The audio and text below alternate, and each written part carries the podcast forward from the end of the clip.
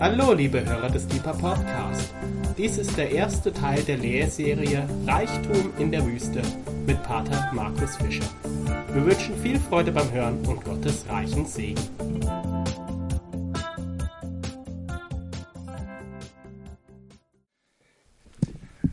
Vielen Dank für die Einladung, bei euch zu sein, sein zu dürfen, über die Wüste zu sprechen. Ich möchte es in drei Abschnitten. Ich soll heute Abend ein bisschen in dieses Thema einführen, auf der einen Seite. Und ähm, in dieses Thema Wüste, und das geht natürlich nur, wenn man die Heilige Schrift anschaut. Zum anderen die Frage, was denn Wüstenspiritualität überhaupt ist. Muss ich also in die Wüste fahren mit einem Riesenflug nach Afrika, um in eine Wüstenspiritualität einsteigen zu können, oder geht es viel näher? So das Zweite. Und das Dritte ist dann die Frage, ähm, wie denn Wüste und Stadt zusammenpasst. Anhand einer Figur oder einer Persönlichkeit ähm, Charles de Foucault. Das ist so ein bisschen der Rahmen. Aber ich möchte, bevor ich in den ersten Teil einsteige, äh, einen kurzen Einstieg machen, ähm, was mich, an was mich das Thema Wüste erinnert das ist eigentlich was völlig Ungeistliches, ähm, aber es gibt ja so Momente, wo man sich so wahnsinnig aufregt, also so richtig aufregt über Kollegen im theologisch-spirituellen Bereich und ihre Auslegungen zu bestimmten Bibelstellen. Also wenn man manchmal schöpft man ja nicht aus dem Vollen, und man, manchmal hat man nicht so das, dieses, man denkt, was predige ich denn jetzt am Sonntag? Und dann macht man halt irgendwas, man schaut nicht gleich erst in Google, weil da ist ja sehr viel ähm, Schwieriges zu finden und nicht die guten Sachen sind ja immer versteckt. Schaut man halt mal in so Zeitschriften hinein, äh, so verschiedenster Art, jetzt aus meinem Bereich. Und da ist die Auslegung zur Stelle, das Volk Israel zieht durch die Wüste. Warum zieht das Volk Israel 40 Jahre durch die Wüste? Und es geht ja immer wieder im Kreis, weil eigentlich wären wir ja da viel schneller durch. Antwort in einem Kommentar zu einem Sonntagsevangelium als geistliches Wort zum Sonntag. Antwort, weil Mose ein Mann war und Männer nicht nach dem Weg fragen können. Also manchmal sind so richtig dumme Kommentare, ja. Und dann kann man am Sonntag wohl nicht darüber predigen. Das ist zwar inhaltlich richtig, in Bezug auf die Männer, das darf ich als Mann sagen, aber hat wohl mit der Wüstenwanderung des Volkes Israel nichts zu tun.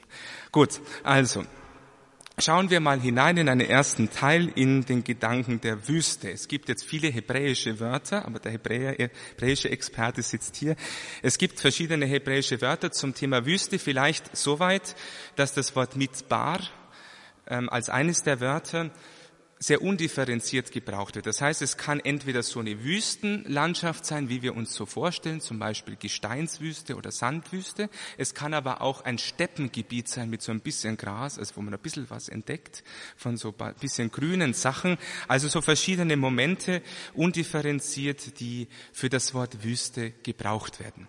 Und wenn wir dann das Thema Wüste uns in der Bibel anschauen, dann müssen wir feststellen oder dürfen feststellen, dass sich das Wort Wüste im Endeffekt vom Beginn bis zum Ende der Heiligen Schrift durchzieht. Wie ein roter Faden. Einige dieser Momente will ich rausgreifen. Wir können Wüste finden in der Schöpfungserzählung. Wir können Wüste finden in der Offenbarung des Johannes. Das sind vielleicht auch mal zwei Stellen, die man selber auch nachschlagen kann. Also Wüste im Alten Testament, da geht's los. Wüste ist positiv und negativ, biblisch. Es ist der Bereich, der lebensfeindlich ist, der chaotische Bereich der Welt und die extrem niedrigen Temperaturen, der Mangel an Wasser, der starke Ostwind, wie es im Buch Hosea heißt, ist also verantwortlich für ein Gebiet, das man ja nicht so gern hat da wo man jetzt nicht so gern hingeht, außer man ist moderner Tourist des 21. Jahrhunderts und gibt sich mal eine, eine Wüstensafari. Also im Alten Testament, da geht man nicht so gern hin in die Wüste. Ist eigentlich nicht so. Denn die Wüste hat die Eigenschaften eines Grabes. Welche Eigenschaften hat ein Grab? Trostlose Ewigkeit, Gefangenschaft in der Nichtigkeit, Einsamkeit, Verlassenheit, Hunger, Durst, Ohnmacht, Zerstörung und Tod sind Eigenschaft einer Wüste. Wer sich in die Wüste hinausbegibt, wird mit dem Totenreich konfrontiert.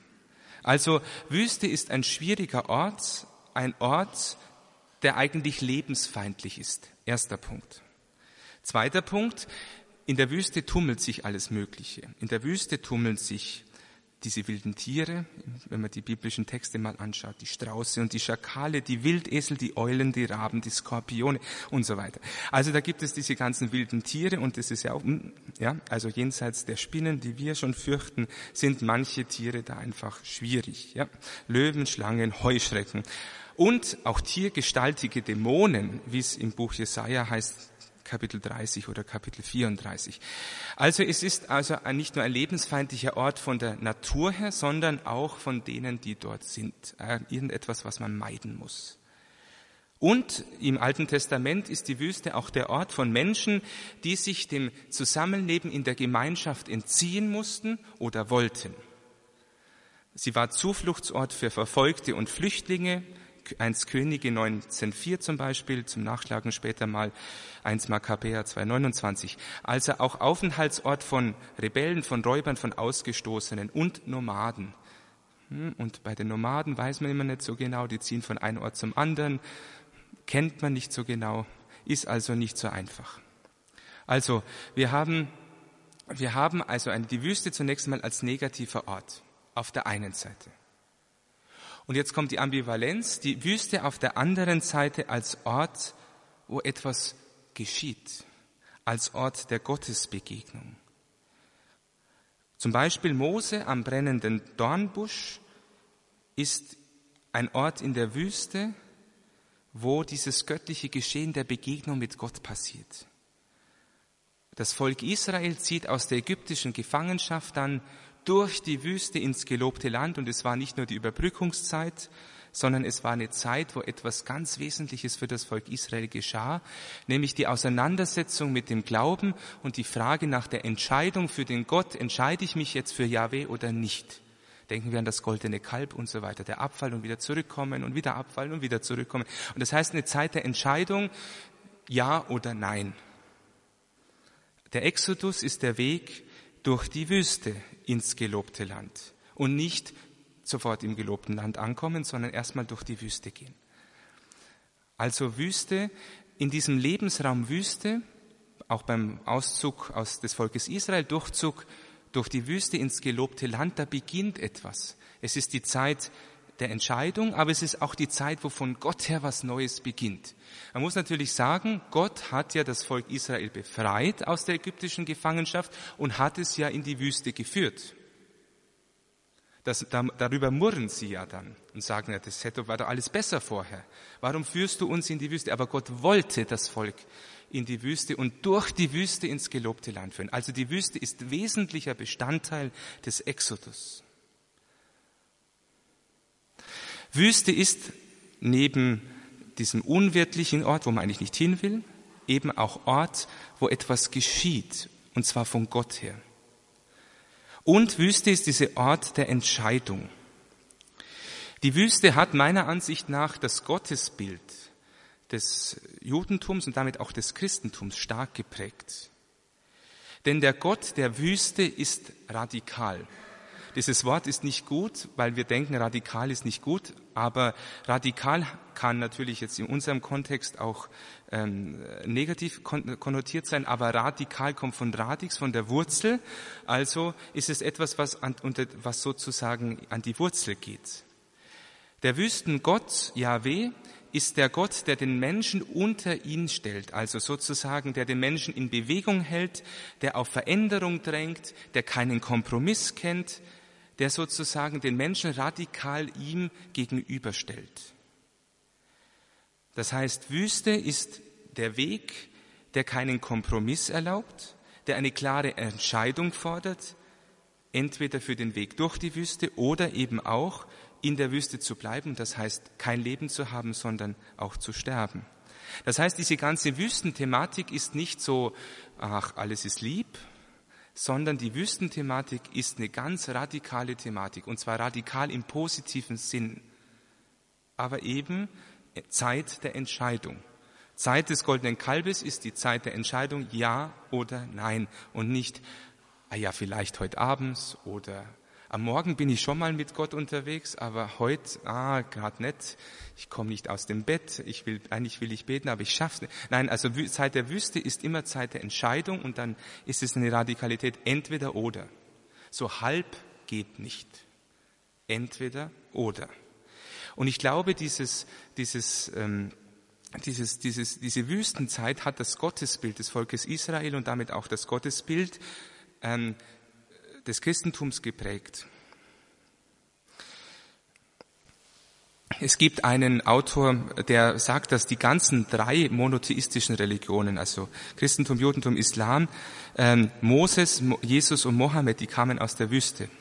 Und alle diesen Eingott-Glauben, dieser eine Gott und nicht die vielen Götter der, ähm, der altorientalischen Umwelt und der Griechen und der Römer und so weiter, sondern ein Gott, für diesen einen Gott muss ich mich entscheiden dass der Monotheismus, der Eingottglaube wesentlich mit der Wüstenerfahrung auch zu tun hat.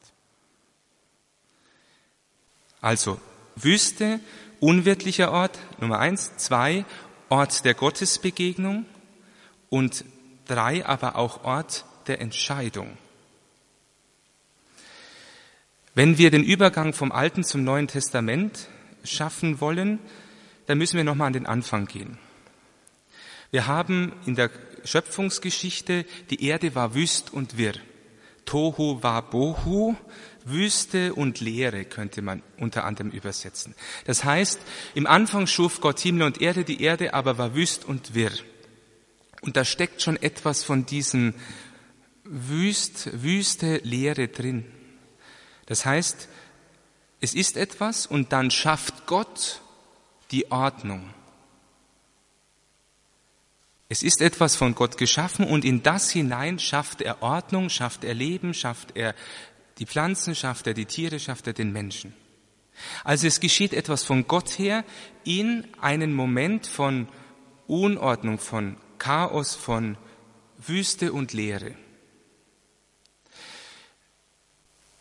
In der Wüste beim Volk Israel schafft Gott etwas Neues. Er bildet das Volk als sein Volk heran. Also von Gott kommt etwas. Und wenn wir an der Schnittstelle zwischen Alten und Neuen Testament stehen, dann haben wir das Gleiche wieder. Die Offenbarung des Neuen Testamentes beginnt nicht, hm, vielleicht darf ich es nicht so scharf sagen, aber ich sage es jetzt mal, nicht in Bethlehem, sondern in der Wüste. Johannes der Täufer ist die Schnittstelle zwischen Altem und Neuen Testament. Und wo ist Johannes der Täufer? In der Wüste und tritt in der Wüste auf und am Jordan tauft er. Und Jesus kommt und Johannes zeigt auf ihn, seht das Lamm Gottes. Und das ist meiner Ansicht nach eine wesentliche Stelle. Der andere, Johannes, ist der Zeuge für das Lamm Gottes, für Christus, und er zeigt auf ihn. Jesus geht also in die Wüste zu Johannes. Der Beginn von dem, was Erlösung ist, geschieht natürlich Verkündigungsevangelium, Engel Gabriel und so weiter, aber wo sozusagen Jesus in die Öffentlichkeit tritt oder bevor er in die Öffentlichkeit tritt, geht er zu Johannes in die Wüste hinaus. Gott nebenbei bemerkt, leistet sich ja schon etwas. Er leistet sich 30 Jahre im Verborgenen zu sein. Zumindest war Jesus ungefähr so lange ähm, relativ äh, der, auf der Bildfläche nicht tätig, wenn man mal so die Geschichte vom zwölfjährigen Jesus absieht. Aber das heißt, nach einer langen Zeit, wo Gott sich sozusagen auch zurückgezogen hat nach Nazareth, vor dem, dass sozusagen Jesus öffentlich auftritt, ist die Zeit der Wüste. Nämlich auf der einen Seite mit Johannes dem Täufer, die Begegnung mit dem Täufer am Jordan, in der Jordangegend.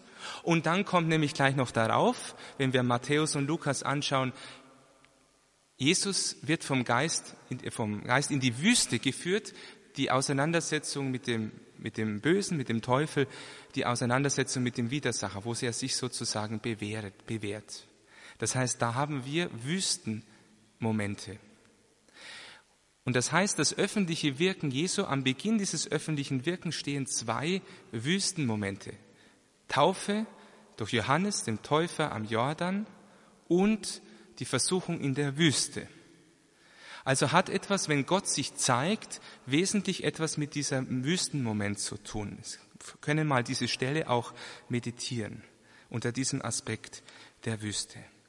Und Jesus selbst zieht sich immer wieder in die Wüste zurück vor den Menschenmengen, muss sich retten, die ihn natürlich sehen wollen, und zieht sich sozusagen immer wieder zurück, erlaubt sich, dass es zurückziehen und geht auch mit seinen Jüngern dorthin, damit die zur Ruhe kommen können. Markus 6, 31 folgende. Und dieser Rückzug in die Wüste ist Konzentration auf das Gebet und Begegnung mit dem Vater. Ähm, Begegnung mit dem Vater. Das heißt also, wir haben wesentliche Momente der Wüste in der Geschichte Gottes mit den Menschen und in, bei der Geschichte Jesus von Nazareth, Jesus Christus selbst. Das heißt, wir können die Bibel mal unter diesem Aspekt der Wüste anschauen und werden feststellen, wir kommen ständig auf diesen Begriff. Und deswegen ist die Wüste wie ein roter Faden durch die, durch die, durch die Geschichte Gottes. Erster Teil. Zweiter Teil, etwas kürzer.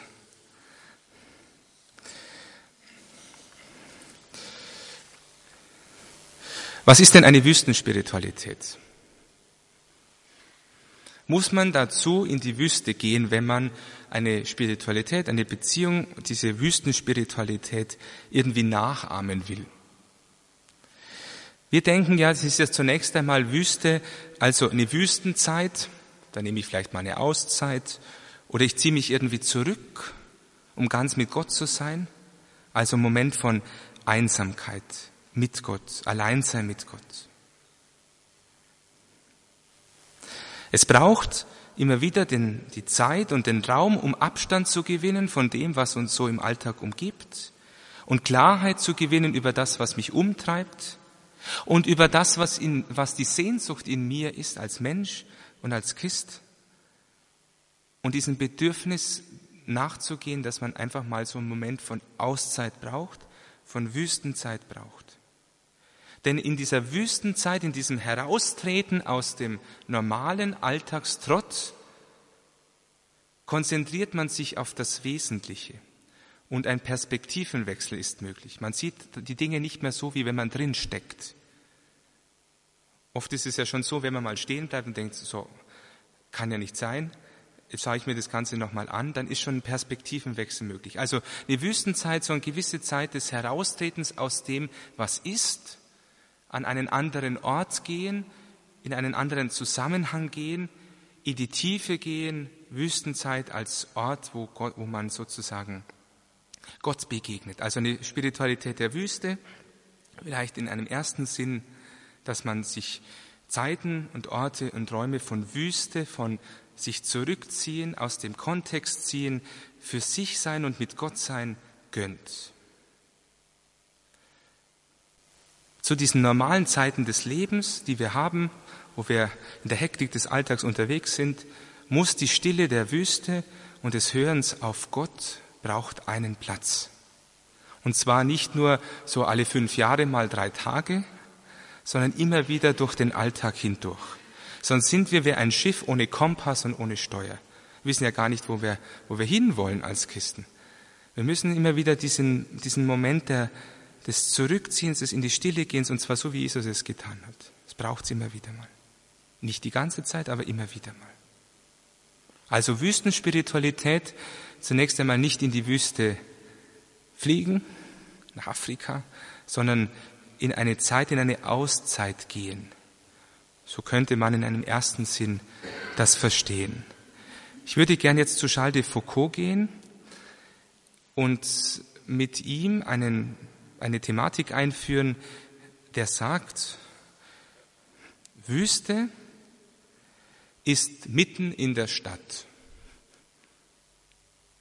Wüste ist nicht der Raum, wo ich sozusagen jetzt mich zurückziehe, so eine Wüstenzeit, mal sich zurückziehen, sondern Wüste ist mitten in der Stadt. Was meint er damit? Vielleicht kurz was zu Charles de Foucault, weil dann wird eine Person vielleicht auch greifbar. 19. Jahrhundert, 1858 in Straßburg, genau über dem Rhein, geboren als Sohn adeliger Eltern und hat auch seinen Glauben vertieft als Kind und hat eine Militärkarriere begonnen. Aber sein Leben, so war es, so wird es geschildert, war geprägt von Liebschaften, von Geld ausgeben, von Feste feiern.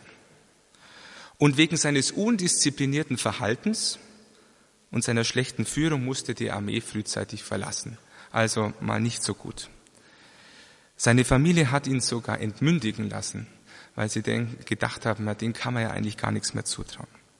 Und so hatte sich als 24-Jähriger, als Jude verkleidet, eine Forschungsreise nach Marokko angeschlossen und ist dann sozusagen durch die Sahara gepilgert. Und diese Erfahrung war für ihn, dieser Moment der Wüste, war für ihn für sein Leben prägend. Ist dann in einen sogenannten Trappistenorden gegangen in, ähm, in Frankreich und dann in Syrien, also ein Orden, wo man sehr zurückgezogen aus der Welt lebt hat es aber nicht ausgehalten, ist dann wieder raus und so weiter. Also ein sehr bewegtes Leben, aber diese erste Begegnung mit der Wüste hat ihn geprägt. Und er hat auch gedacht, na ja, jetzt muss ich mich irgendwie zurückziehen. Einfach mal weg. So eine Wüstenzeit.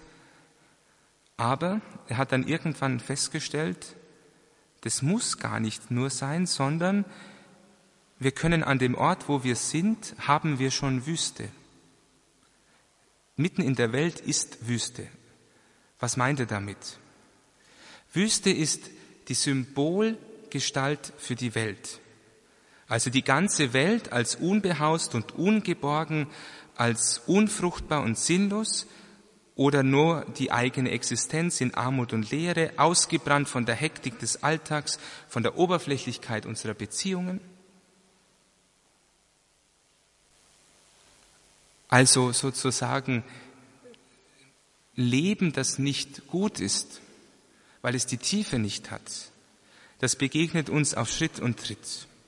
Es geht nicht darum, jetzt zu sagen, naja, wir haben es jetzt und dieses andere ist alles schlecht, sondern einfach um Wahrnehmung.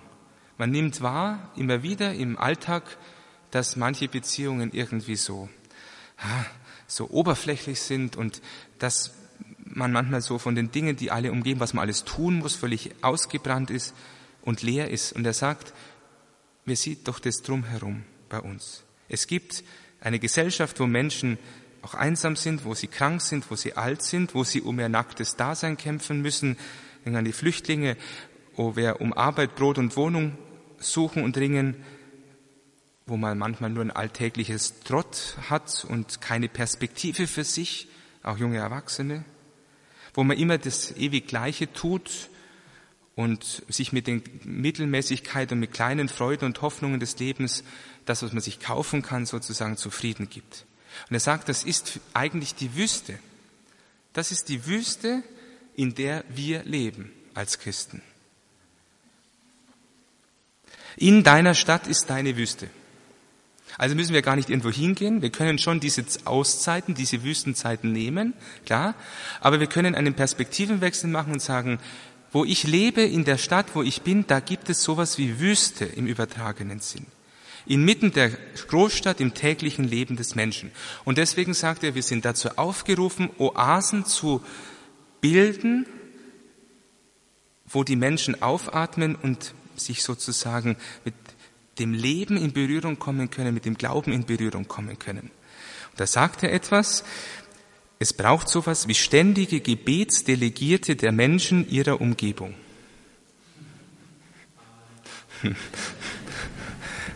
Also der Sprung zum Gebetshaus ist nicht so weit. Als ich das lese, habe ich mir gedacht, so, das musst du unbedingt bringen. Also Charles de Foucault sagt, es, ähm, es braucht ständige Gebetsdelegierte der Menschen ihrer Umgebung die die Menschen ihrer Umgebung auch verstehen und sozusagen die Welt ins eigene Gebet holen.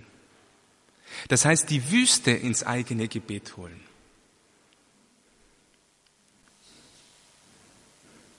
Deine Wüste ist in der Stadt. Wüste und Stadt gehören zusammen. Oder Wüste und Marktplatz, vielleicht nochmal konkreter.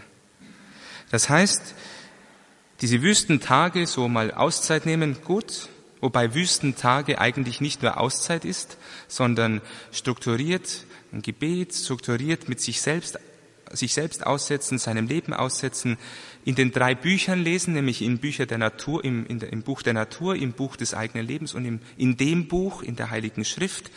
Das kann man alles in die Wüstentage mit hineinnehmen, das Lesen aus den drei Büchern, Buch der Natur, Buch der, des, des, des Lebens, der eigene Biografie und Buch der Bücher, nämlich Heilige Schrift. Aber es gibt, wir brauchen gar nicht so weit gehen, die Wüste ist in der Stadt.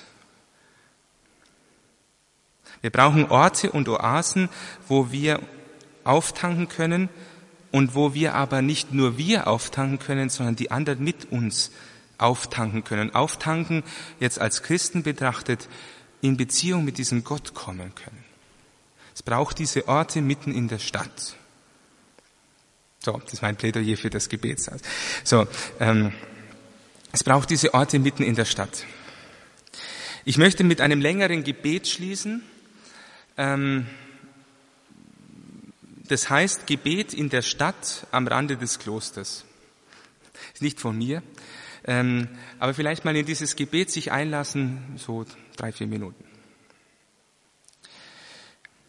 Jemand muss auf der Hut sein, wenn du kommst.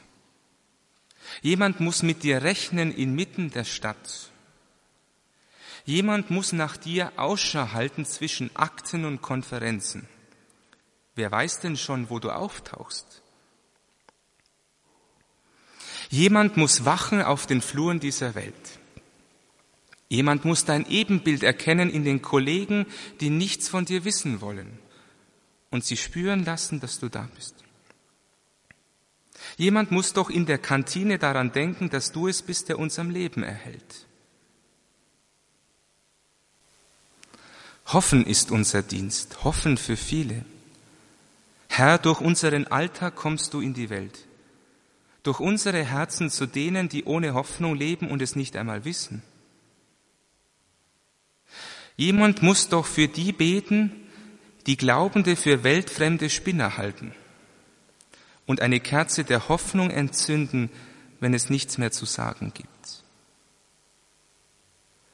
Zu glauben und zu bleiben sind wir da, festzuhalten an unserem Wort, wenn sich andere alle Türen offen halten, alles auf eine Karte zu setzen, im Land der unbegrenzten Möglichkeiten, unseren Kindern Mut zu machen zum Glauben, wenn andere alles wissen und kaufen. Herr, jemand muss deine Ferne aushalten, ohne an deinem Kommen zu zweifeln.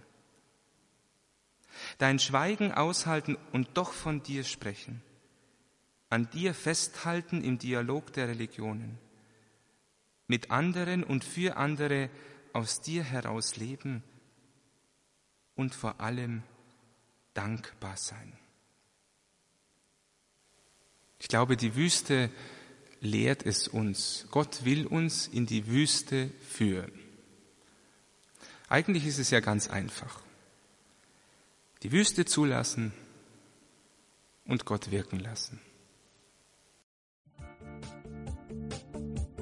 Liebe Hörer, wenn Sie noch weitere Abende aus unserer Deeper-Serie mit und nacherleben möchten, so besuchen Sie uns einfach auf unserer Webseite www.gebetshaus-freiburg.de. Dort erfahren Sie auch, wo Sie uns finden können und wie Sie unsere Arbeit unterstützen können. Wir hoffen, Sie hatten viel Freude beim Hören und wünschen Ihnen Gottes reichen Segen.